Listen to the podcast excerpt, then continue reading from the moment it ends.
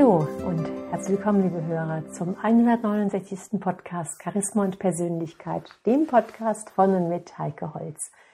Ja, meine lieben Hörer, heute geht es um das Thema Freundlichkeit.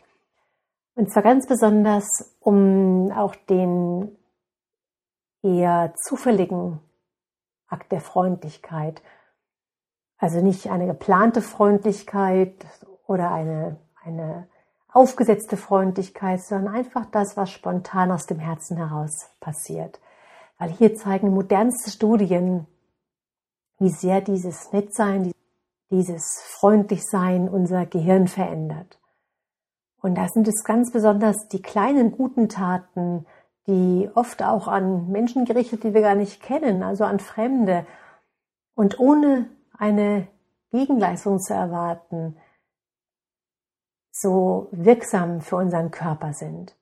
Also ob sie beispielsweise im Café für einen anderen mitbezahlen oder ob sie helfen, einen Kinderwagen eine Treppe zu tragen oder vielleicht einen Reisenden am Bahnhof, an dem nur Treppen sind und keine Aufzüge sind, vielleicht helfen, der schwer beladen ist, einen Koffer die Treppen hoch oder runter zu tragen oder die Tür aufzuhalten. Das sind die Dinge, die sich sehr stark für uns selbst auch positiv auswirken. Freundlichkeit füllt uns mit einer Energie und macht uns selbstbewusster. In einer Studie an der Berkeley University ist festgestellt worden, dass diese Teilnehmer viel mehr Energie hatten, dass sie sich viel besser, viel optimistischer, stärker und selbstbewusster gefühlt haben, als sie anderen geholfen hatten. Sie verspürten zudem noch eine viel deutlichere Gelassenheit, denn dieses freundliche Handeln, das bewirkt,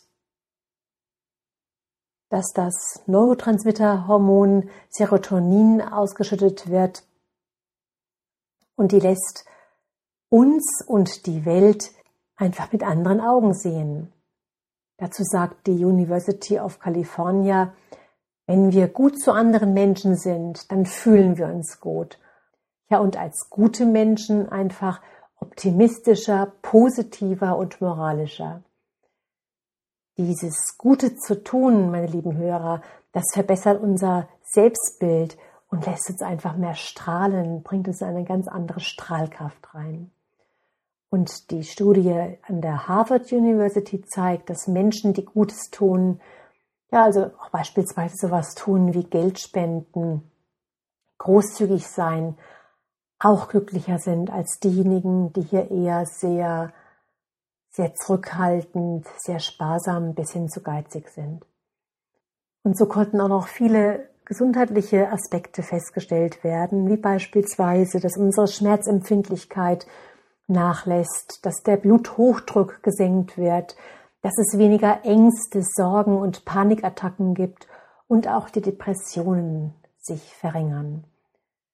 Und an der University of British Columbia ist festgestellt worden, dass Menschen mit starken sozialen Ängsten die einmal täglich eine Kleinigkeit für andere tun, also sowas wie Hilfsbereitschaft zeigen, vielleicht die Tür aufhalten, das Essen für jemanden anderen bezahlen, dass diese Menschen schon nach vier Wochen in einer deutlich positiveren Stimmung waren und viel zufriedener mit ihren Beziehungen waren als zuvor. Und dieses soziale Vermeidungsverhalten, was sich ja durch dieses, durch diese soziale Ängste deutlich gemacht hat, das baute sich auch extrem ab. Während dieses Akt des Freundlichseins, der Freundlichkeit, da wird neben Serotonin, also dem Glückshormon, auch Oxytocin freigesetzt.